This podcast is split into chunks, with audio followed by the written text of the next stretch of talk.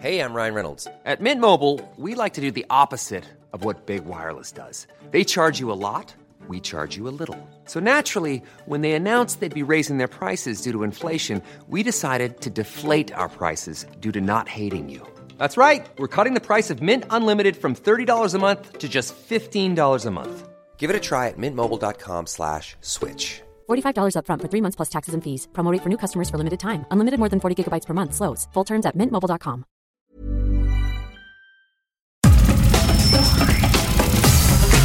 Nada más por convivir. Política, cultura y ocio. Con Juan Ignacio Zavala y Julio Patán. Aquí iniciamos.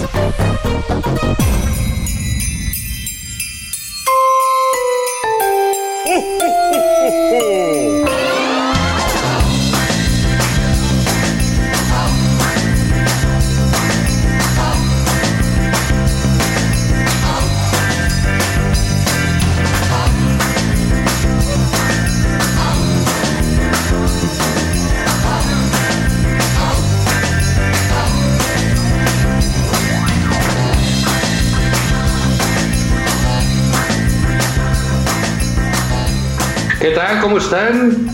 Creían que no íbamos a hacer programa, ¿verdad? No, ya estamos en Nada más por convivir. Julio Patán, ¿cómo te va? Feliz Navidad. Jo, jo, jo. Es- Jo, jo, jo. Es, es lo bueno de ser gente seria, disciplinada, responsable, ¿no? Trabajadora. Esos en la cena navideña, ¿no? Bebimos mucha agua, nos hidratamos, comimos ligero, Sí. eh, convivimos con nuestros seres queridos del entorno inmediato, no somos reventones, no empiecen a molestar con estas cosas, ¿no? Y hoy estamos en plena forma, Juan. Sí, hoy 26 de diciembre, ¿quién iba a decir, no? Pero mira, Julio, nosotros nos debemos a nuestro público. Es que es eso. millones y millones de radioescuchas. Eso es lo que nos alimenta. Y no les podemos fallar. Y hoy no iba a ser la excepción. Ay, no ¿Por qué creen, creen? Ya llegaron las vacunas. Ya nos vemos. Ah, bueno, nada más 3 mil. Ok. Ah, sí. qué, qué joya, ¿no? El performance de las vacunas. O sea, el día 24 horas antes de la llegada de las vacunas, Juan, eh, Mario Delgado dijo, tuiteó que vienen ya en camino un millón cuatrocientas y no sé cuántas mil dosis de la vacuna de Pfizer, ya sabes, ¿no? El compromiso del señor presidente con el pueblo en México. Y llegaron tres mil, incluso hay insidiosos que dicen que no llegó ni una, que todo fue una apuesta No, ya es gente mal pensada, mala onda. ¿no? Como si este, como si esta administración dijera mentiras o Como manipulaciones. si nos quisieran engañar o algo así. Ay, sí. No. Además, sí. Entonces, la verdad, estuvo bueno el performance, ¿no? Sí. Ebrard, plan MacArthur lanzando a las fuerzas aliadas a la ofensiva final, ¿no? Este, es- a partir de aquí la vac- la- el virus será derrotado, no, no, no, un, un- un comandante. Sí, ¿no? Pero digamos, eh, de, de- y, y López Gatela, qué, payaso tan deprimente es. Sí, sí. Ya. De repente sale en las fotos ahí, en los videos de la primera vacuna que la hacen con una enfermera, y ahí sale él atrás como de maestro de ceremonias. Como Ya, maestro de ceremonia. ya es un debraye, ¿no? De, de- de- de nivel. Mira, yo, yo creo que las vacunas son una buena noticia para todo el mundo, ¿no? Desde que ya Obviamente. empezaron a salir y, y sí es de festejarse que, que- que- que existan las vacunas, que estén llegando a los países, etcétera. Pero, en- en- digamos, la vocación de este gobierno es la propaganda. Así es. No, no, no hay, no, no, no tiene otro, otro horizonte. Eh, no, no es la política pública, no es el desarrollo de grandes proyectos, este, no es el manejo eficiente del presupuesto, es la propaganda como eje de acción. Y eh, hacen alrededor de todo lo de las vacunas un, un- una- un evento propagandístico que a mí me parece que es delicado y hasta irresponsable, porque le estás diciendo a la gente que ya no hay problemas, ¿sabes? Y, y estamos encerrados y vamos a seguir encerrados todavía un rato. Eh, entonces, que nos digan que ya llegaron las vacunas no significa absolutamente nada, porque es una como invitación, esto que dijo Ebrard, a relajar, ¿no? Exactamente. Es que mira, son, es en varios niveles, ¿no? No es que nosotros tengamos mala fe por esta administración. No. Pero no, como nada más lejos. Nada más. El, si al presidente le va bien, al país le va bien. Hay un saludo a democracia deliberada, ¿no? Sí. a ver, lo primero es que la burra no era arisca, sino que la hicieron. Entonces, te dicen que no van a caber las pinches vacunas, la cantidad de vacunas, en el zócalo, cabrón. Que viene, bueno, un, un millón cuatrocientos y pico mil vacunas, no sé qué. Primero se retrasan y luego llegan tres mil.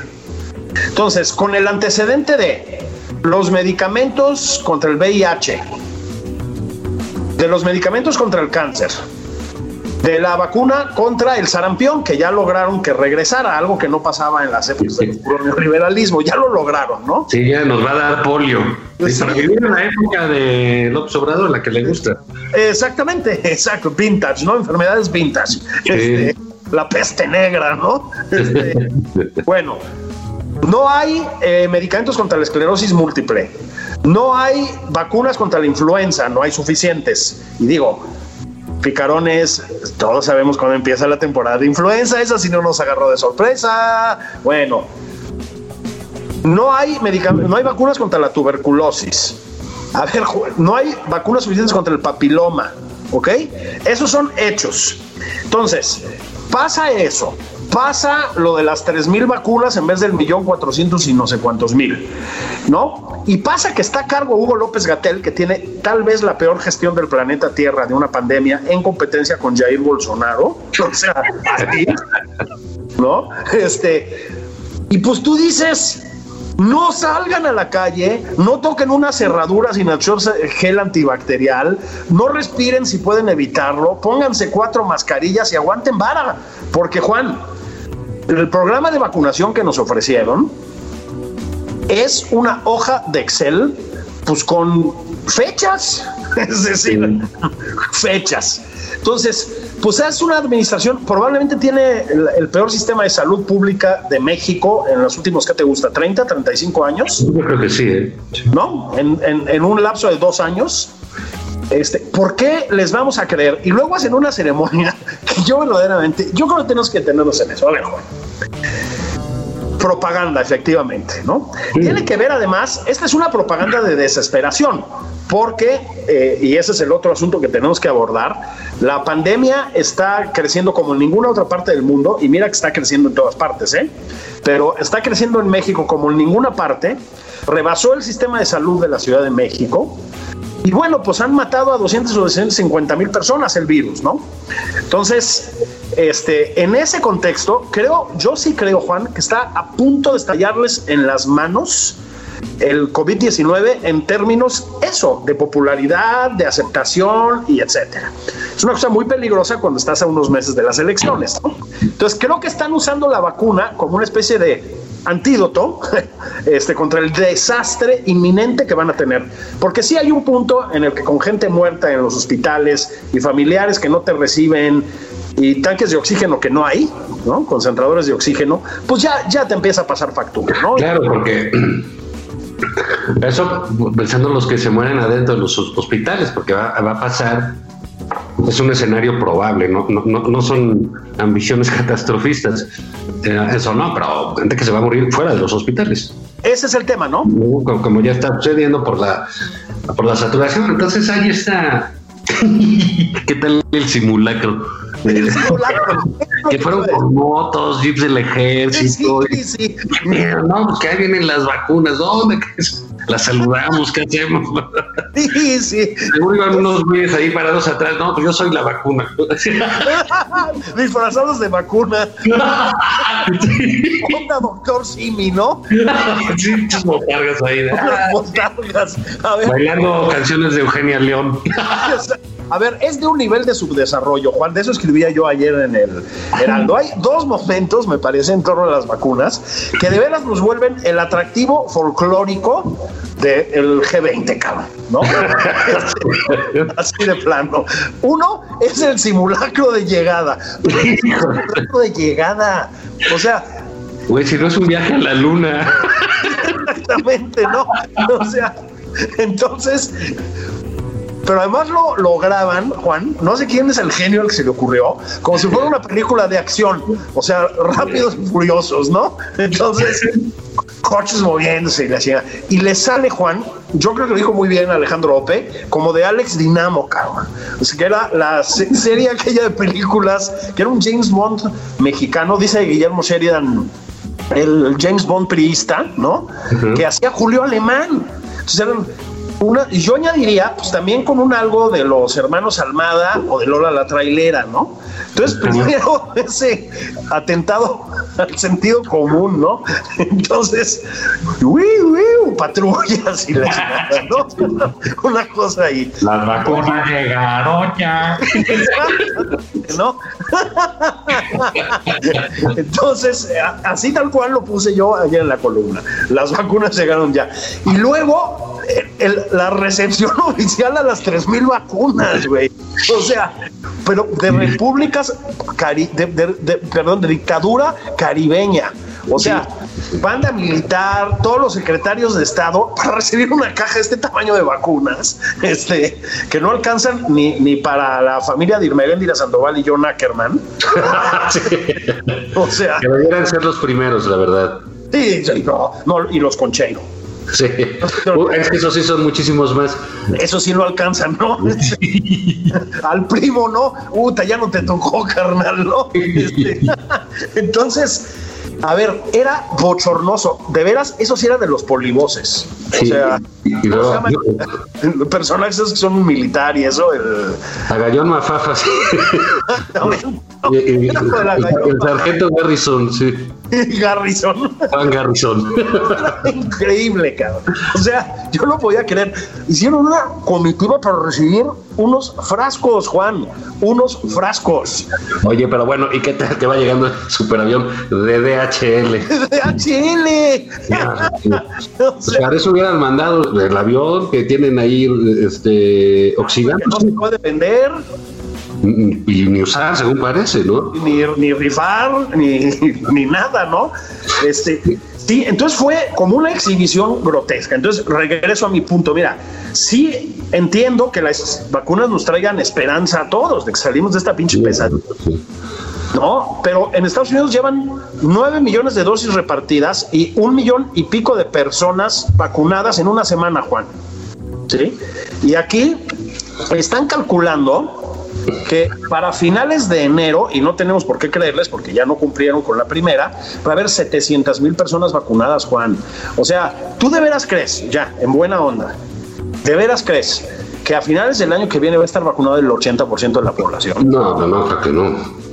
Entonces, primero es lo que dices, es de un nivel de irresponsabilidad enorme, porque claro, la gente que de por sí ha sido súper irresponsable y ha salido a las calles y sin usar cubrebocas muchas veces y demás, pues se siente como autorizada, porque estás como en la puerta de salida de la pesadilla, se- según la retórica oficial, ¿no? Este, y la segunda cosa, Juan, es que, y ahí va, les va a estallar en las manos. O sea, por seis meses que vayan 25 mil personas vacunadas, sí, es un decir, hay unas elecciones, Juan, se la están jugando a vacunar, a concentrar ellos la vacunación, que bueno, sí sería como un hit. Güey, se la pusieron en las manos a López Gatel.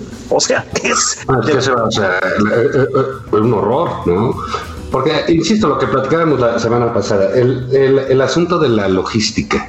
Exacto. Este, caray, pues, si no sabemos qué hicieron con unas pipas, Así es. ¿no? Este, si, si no pueden rifar un avión, Fue en rifar un avión.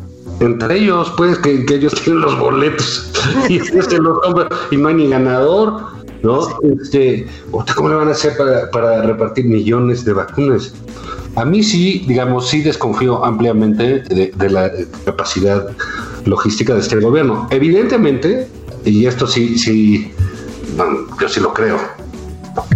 Eh, el ejército es el quien tiene la capacidad Así es. de organizarse eh, de, de- una manera eficaz. ¿no? Ah, Pero aún así, aún así es todo el país. Todo el país.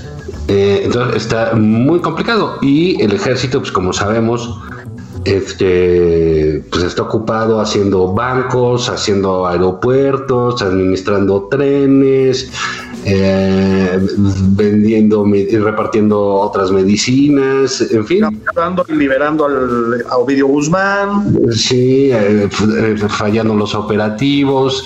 Pues mira, desgraciadamente no les dieron la CEP, ¿no? Es. ¿sabes? Se lo olvidó al presidente o algo. Pero sí, digamos, se enfrenta el, el- el- el- el país a un resto eh, logístico enorme, aparte de lo que sea de disponibilidad de vacunas. Y es ahí donde entra la preocupación. No que no vayan a conseguir las vacunas, ni la capacidad del país, etcétera, porque es un país grande, pues claro que las va a conseguir. Pero es cómo le van a hacer para repartirlas, no está sencillo. Así y es. hacerlo, hacerlo de esa manera, eh, el- el- todo esto que hemos hablado, estos minutos de, de- del afán de propaganda del gobierno, pues sí genera expectativas muy grandes en, en- en la población. Entonces, yo creo que juegan con fuego ahí. Yo creo que están jugando con fuego. Este, y ya, pues el recurso de echarle la culpa a Felipe Calderón, yo creo que no les va a funcionar con lo de la vacunación, ¿no? Este, No. una- Sí, porque esto ya no fue su culpa, que ya no fue. yo creo que ya no, ¿no? Él ya no gobierna, ¿no? ¿O Sí. Pues creo en las sombras. Sí. ah, personaje siniestro. Claro, en las sombras. Está oculto en las sombras con el grupo Bilderberg, Ujú. los sabios de Sion, eh, viendo cómo sabotea las iniciativas del presidente López Obrador. No, lo dice, es en serio, ¿no? Yo, a ver, decidieron concentrar en sus manos íntegramente las vacunas y la vacunación, ¿no?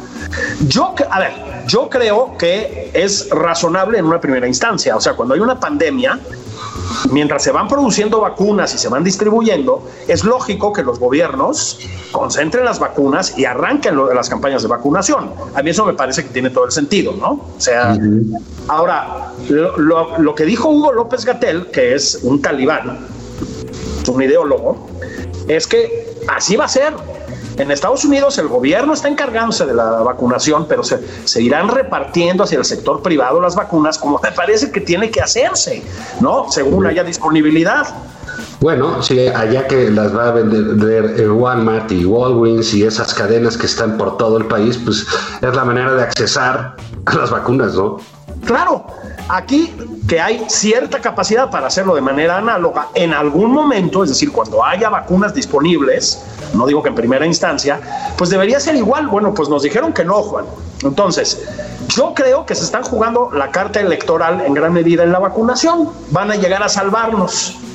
Bueno, pues lo que tú dices, están jugando con fuego. No te sale esa, Juan, después de la masacre que ha sido la pandemia en nuestro país, porque es una masacre, después de eso, de los hospitales saturados que nos dijeron que no iban a tener porque era su plan, después de la grosería y la safiedad de López Gatel y del propio presidente cuando hablan de la epidemia, porque también me parece que hay que decirlo, de sus risas displicentes, que son bastante crueles, después de todo eso, ¿Y qué tal que empiezas a no vacunar a la gente por incompetente, mano? O sea, me parece riesgoso y de verdad espero que no sea así porque aquí se está jugando mucho más que una elección. O sea, se, se está jugando una forma de vida más o menos normal. No, bueno, y es, es, es la, la saturación. eh, o sea, es muy posible que se sature el, el- se colapse el sistema de salud Claro, pública, ¿no? O sea, porque no hay sistemas de salud que resistan esto. no, en, en Europa colapsa. Lo que ha pasado. Entonces, este, en, en poco Estados Unidos, en muchos lugares. Entonces, aquí, pues bueno, ¿por qué? eh, digo, ¿Qué puede salir mal si lo están los de Morena? Pues, Exactamente. ¿Qué puede salir mal si están los de Morena? Yo creo que, fíjate que tú y yo, que, que entre otras cosas somos unos visionarios, Juan. no, hombre.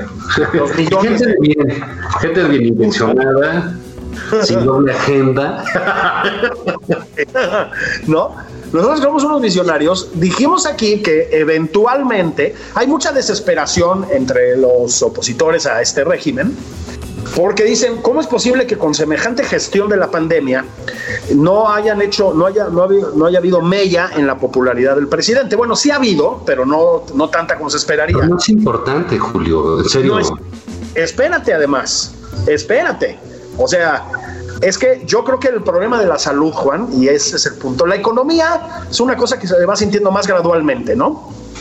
Este, pero problemas como que por eso no les gustan a los gobiernos, ¿no? Como la salud y la seguridad, esos sí se sienten de una manera muy inmediata. Es decir, cuando mm. colapsa el sistema hospitalario y tu familia tiene dos infectados de COVID, sí empiezas a preguntarte qué pasó aquí, ¿no? Me parece. Entonces, en ese sentido es que están como jugando con fuego. Yo creo que están acercándose al momento en que esto les va a pasar factura. A mí me parece. Sí, no, está. Y mira, el, problema en este tipo de, situaciones es que si no le pasa factura al gobierno, pues le, pues le pasa factura a las vidas de otras personas. Que es lo importante, ¿no? Y entonces, este, yo sí creo que ha sido esta eh, idea completamente equivocada de poder llevar una enfermedad, una pandemia, un, momento de crisis internacional, un, momento de reto para la humanidad.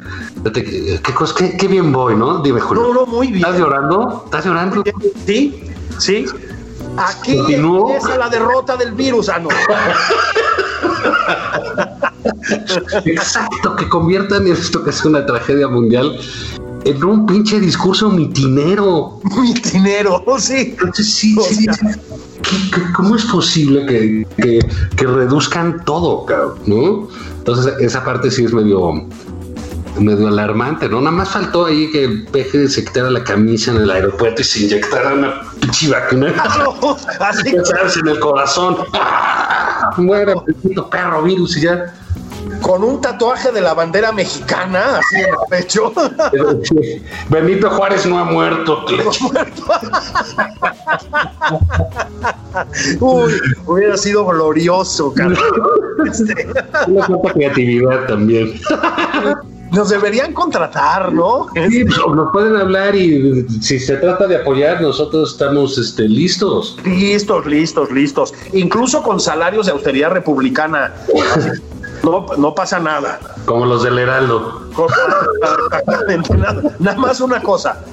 No va a ser presencial, eso sí se los vamos aclarando, ¿no? vamos a mantener la sana distancia. sí, pero bueno, ya están las vacunas, Julio, o por lo menos ya llegaron unas, ya hay primeros vacunados. Al final del día sí hay porque luego la red te dice, ah, maldito, no quieres, ni siquiera te da satisfacción, un alivio para la humanidad, y con tal de criticar al gobierno. No, qué bueno, que, me cae que qué gusto que está eh, que, la humanidad den cuenta que la ciencia, la ciencia en la que ellos desprecian, en la que ellos no confían, ¿no? Porque esta, si nos hubieran esperado a que el CONACYT desarrollara una vacuna, pues nos hubieran dado Tonayán con Fanta de naranja. con baba de nopal, sí. en las venas. bueno, mira, eh, vámonos una pausa. Eso. Y, y, ahorita regresamos para seguir hablando bien de esta época por navideña y a ver qué te trajo Santa. regresamos.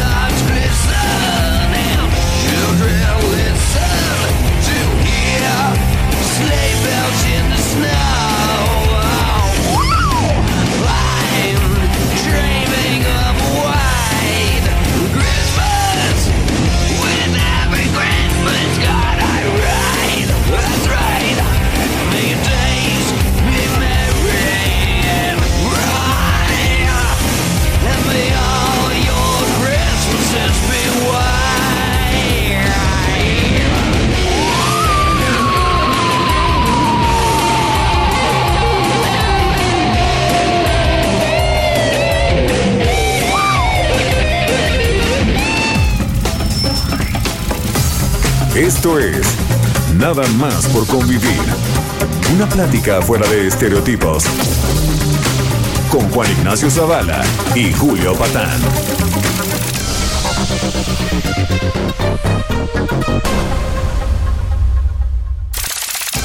Estamos de regreso en Nada más por convivir. Aquí Juan Ignacio Zavala y Julio Patán.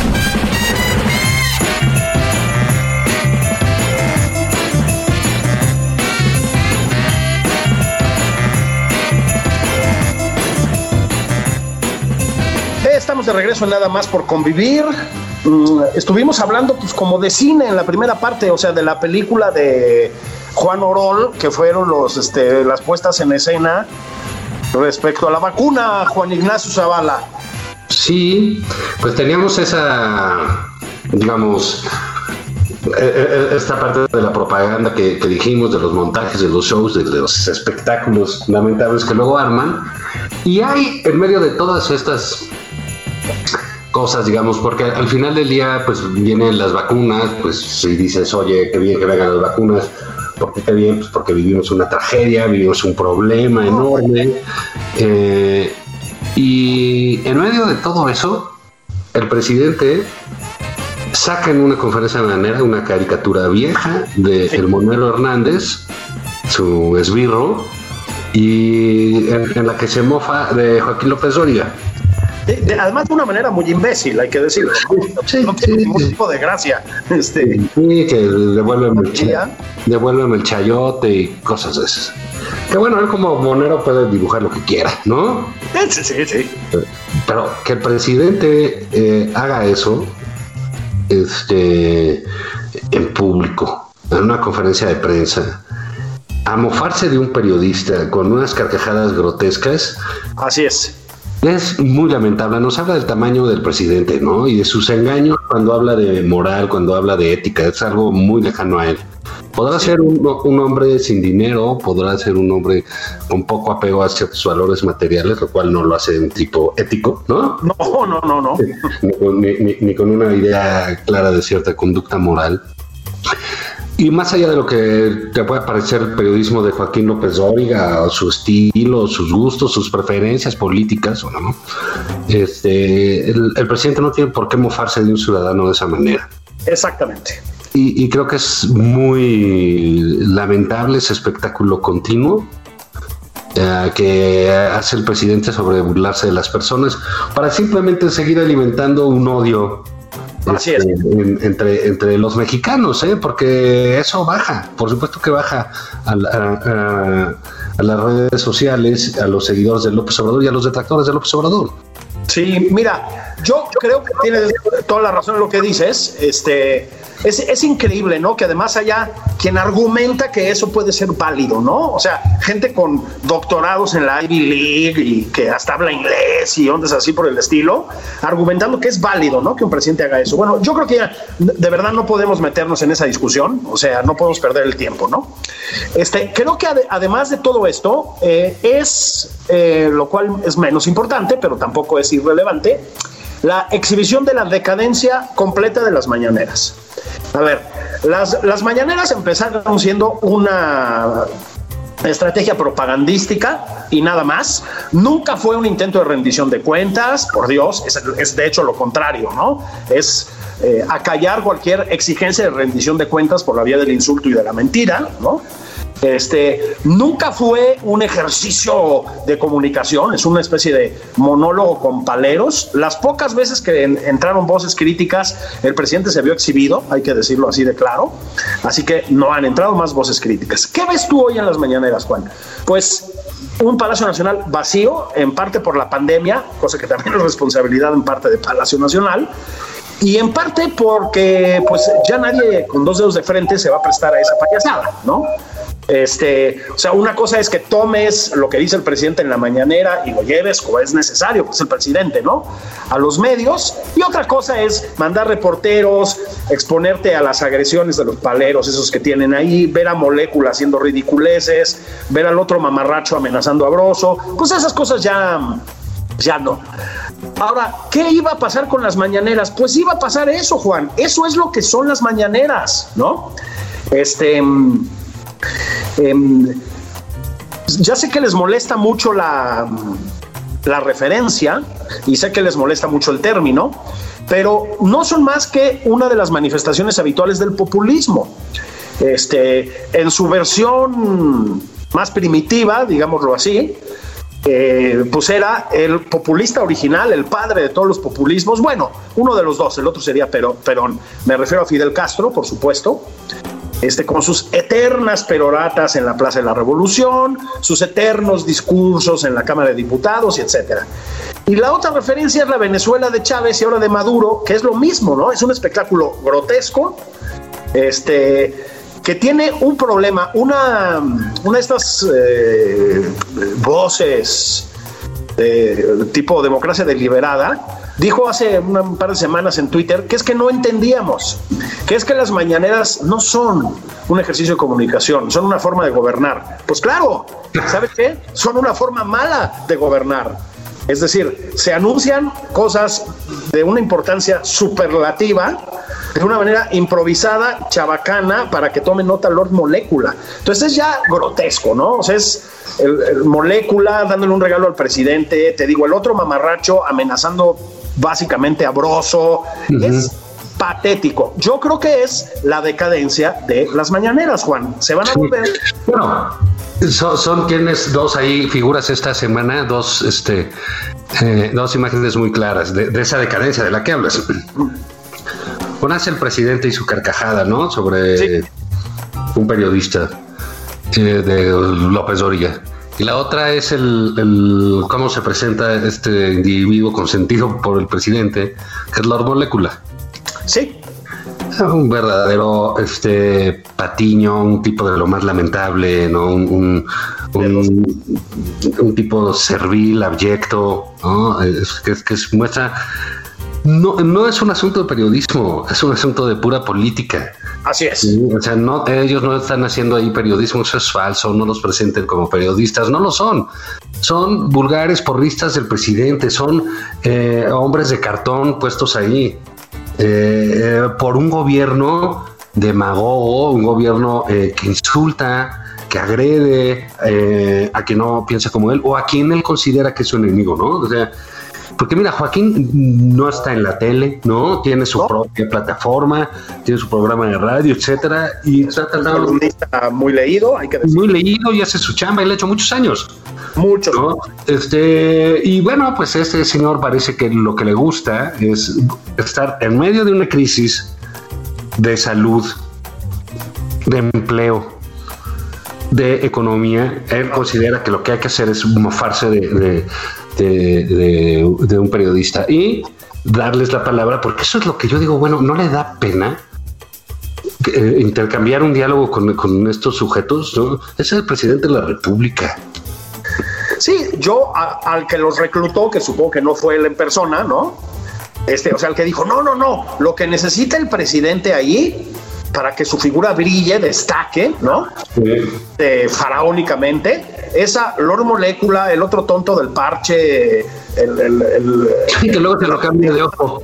El cambia de ojo, ¿no? Este, o sea. Oye, la rubia está, la, mujer está oxigenada, la güera esa, este de microondas y que les dice, ¿tú te acuerdas que un día se peleó con otros reporteros y decía, pues sí, somos corruptos, ¿y qué? No andamos, periodismo de rigor. no, corruptos. Y es la gente, es la gente que tiene diálogos, a la gente que el presidente usa para decir sus, eh, pues dejando sus majaderías y sus ataques eh, hacia los demás. Claro, pero yo repito, ok, o sea, ya salte de la lógica de la decencia, de la ética política, etcétera. salte de ahí. Desde un punto de vista práctico, ¿qué sentido tiene que sean esos con los que dialoga? O sea, mejor no podían haber en el, en el casting, digamos, este, pues no sé, llevado a cuatro o cinco personas más o menos de estas como marrulleronas, tipo democracia deliberada, que le pusieran pases a gol al presidente y lo enalteciera un poco. No, tiene que ser un freak show, ¿no? Una cosa de payasos, en el peor sentido. Dices, ¿por qué hacen eso? O sea, ¿a quién se le ocurrió? Pero también hay que decir que el presidente parece cómodo. No, bueno, es un mero mole eh, eh, el, el- el circo de la abyección, es un mero mole, ¿no? Pero bueno, Y, y, digamos, hacen todo este to- todo este show, todo este show constante, ¿no? Este eh, todos los días para engra- engrandecer una, un- un- una figura que pues sí está- va a enfrentar problemas tarde que temprano. Yo te decía hace rato que no es que fuera la, la, la popularidad tan relevante. Eso es un asunto, una característica del presidente. ¿no? sí, sí. Pero cuando tú ves las mañaneras, que bueno, que a lo mejor se siente a gusto porque este pues, se acuerda de los de su gabinete ahí cuando ve a Lord Molecula y esa gente, ¿no? Él son lo mismo. Pero sí, sí hay, hay un asunto más allá de su popularidad que es si gobierna o si no gobierna. ese es el punto, ¿no? Ese es el punto. Y un ejercicio de gobierno en un estricto sentido no está haciendo, Juan. O sea, porque no es lo mismo tomar decisiones al tuntún o no sé qué cosa, este, que gobernar. Gobernar para volver a las citas presidenciales no, no es nada fácil, ¿eh? Sí, no, sí tiene su ciencia, ¿no? Y, Tiene y- su ha ido ahí, pero digamos, el nombramiento este de la semana, entonces es el de Delfina, ¿no? En, en la, en la Secretaría de Educación Pública, que bueno, sa- sacó ronchas por todos lados. Por todos lados. Este, Hay quien, pues, para que parece una provocación, ¿no? Este, de presidente y su equipo, mira. Eh, yo, en, en- en lo personal, creo que siempre han sido muy poco eh, decorosos los nombramientos de los titulares de educación pública de hace muchos años a la fecha. muchos años. Eh, yo, para mí, bueno, porque lo conocí y aquí tengo un, un- un- un, este, una inclinación personal, yo diría que salvo Alonso Lujambio, Ujú, Así es. un hombre preparado, con libros escritos, con eh, visión de servicio público, etcétera. Todo lo demás ha sido un desastre. Porque no me digas que Esteban Moctezuma era la gran cosa. No, no, por supuesto que no. Ni, ni- Sí, ni yo la gran ni la pequeña, no era. No, no, no, o sea, O sea, a Esteban Moctezuma y le, dices, ¿qué libro es Esteban Moctezuma? Pues debe ser El hombre sin atributos, ¿no? sí, exacto. De Robert Musil, o sea, no, no, es de una grisura brutal, ¿no?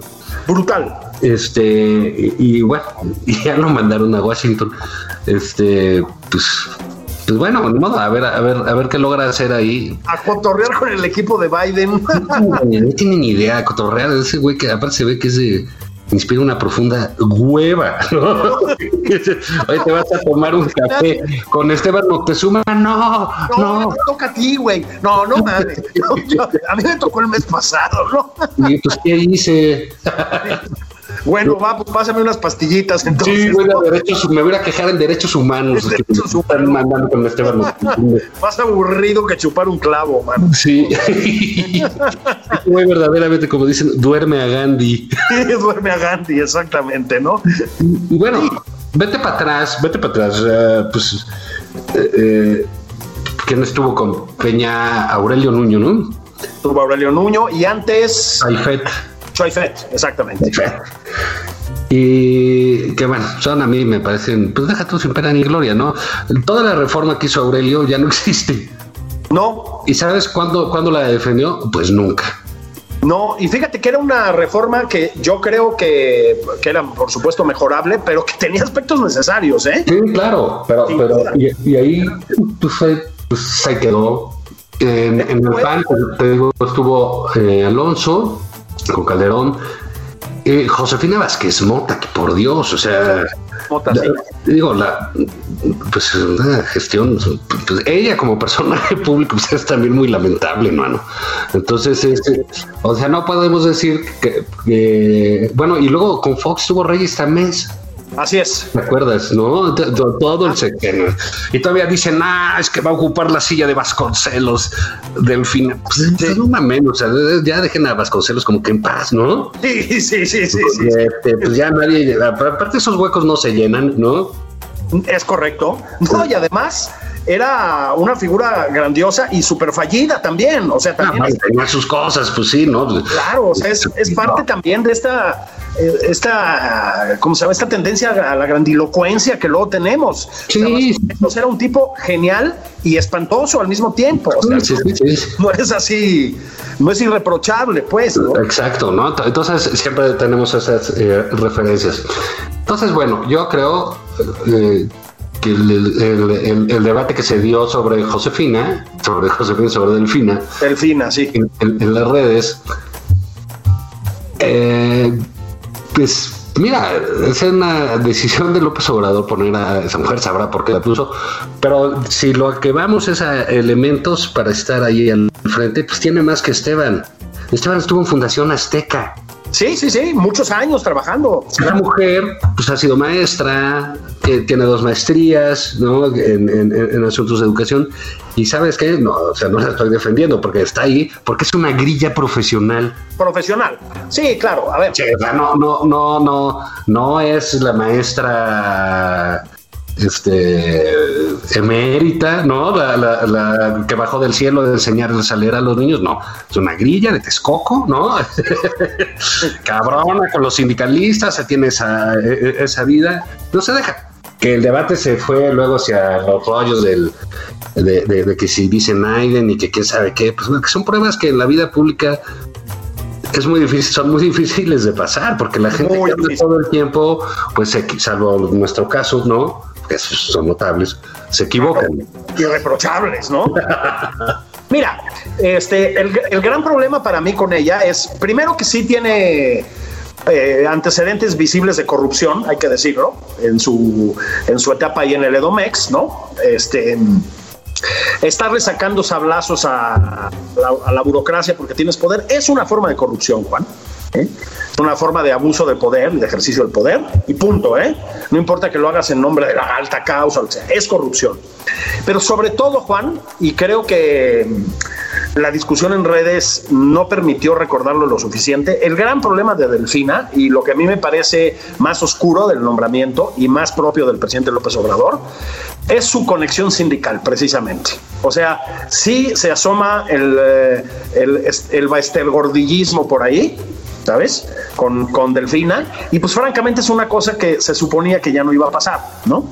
Ahora, yo no sé de qué se sorprendieron. O sea, ¿quién pensaban que iba a aparecer por ahí? ¿Gabriel Said? ¿O qué chingados? O sea, esta fuerte transformación. Sí, es, que sí, yo digo un poco también aquí de, de- ahora sí que del lado de los opositores, pues, ¿qué querían? Pues sí, ¿qué creían que iba a pasar? O sea, que, que- que moviera a la del CONACIT, a la CEP, no, por favor. o sea, Y, y ese es un nombramiento de este gobierno muy a tono con este gobierno. Sí, así es, así es.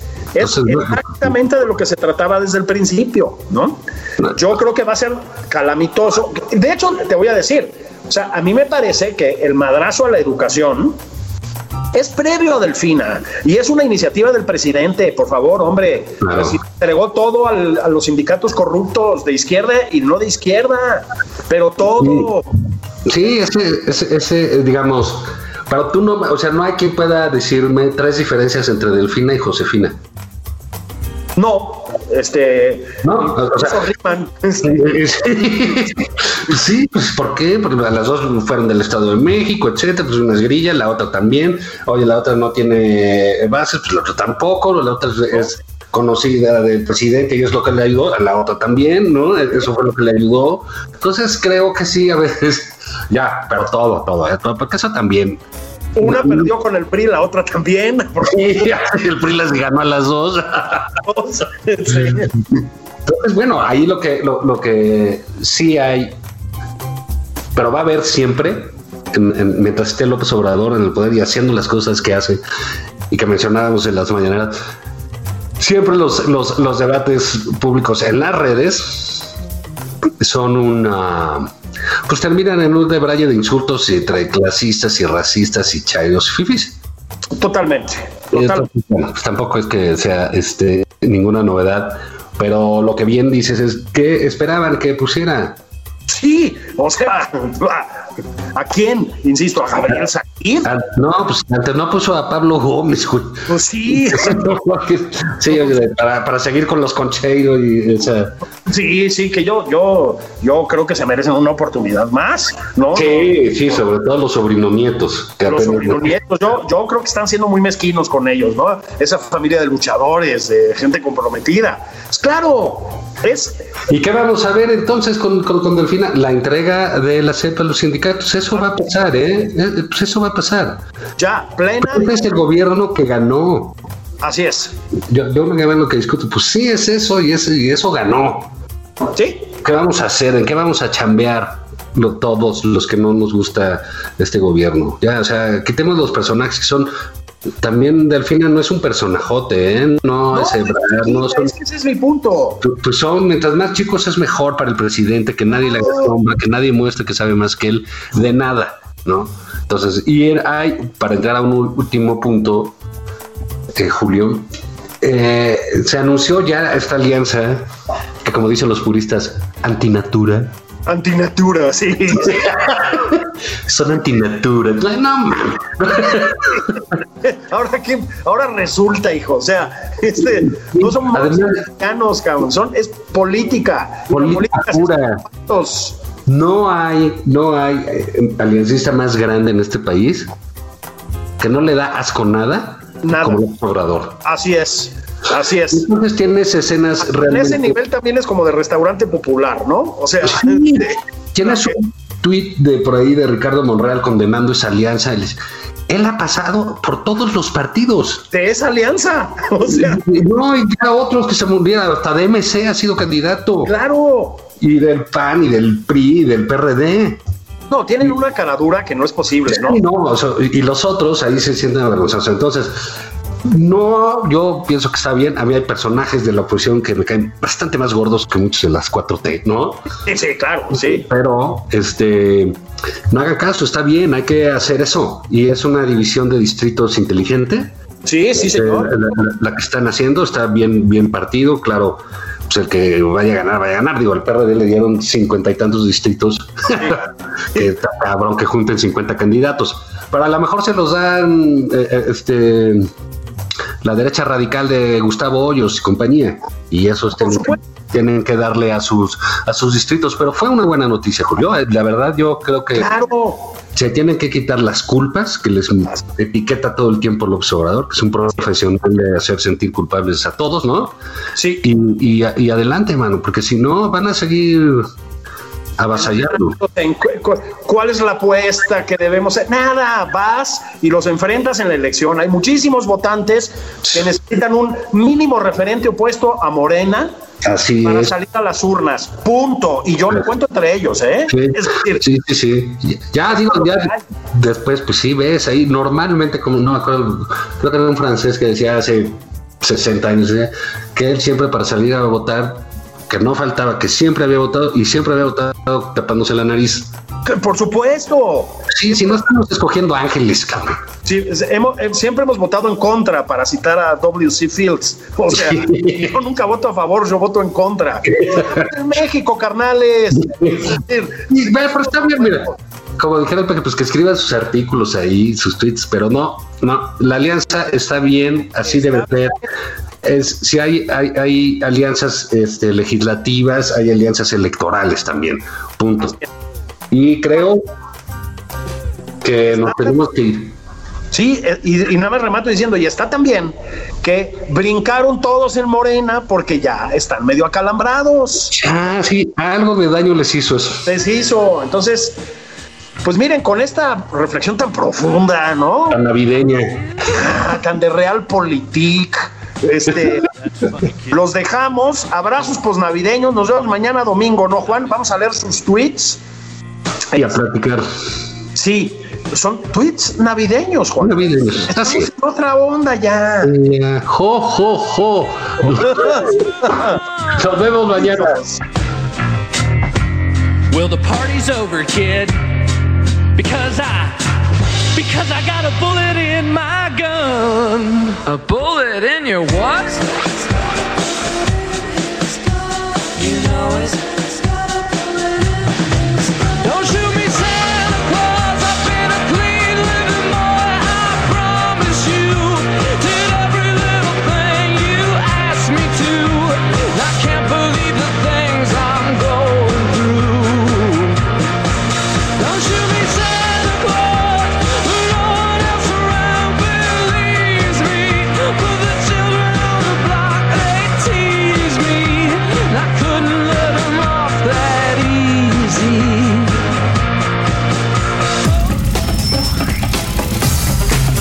Esto fue Nada más por convivir. El espacio con política, cultura y ocio con Juan Ignacio Zavala y Julio Patán.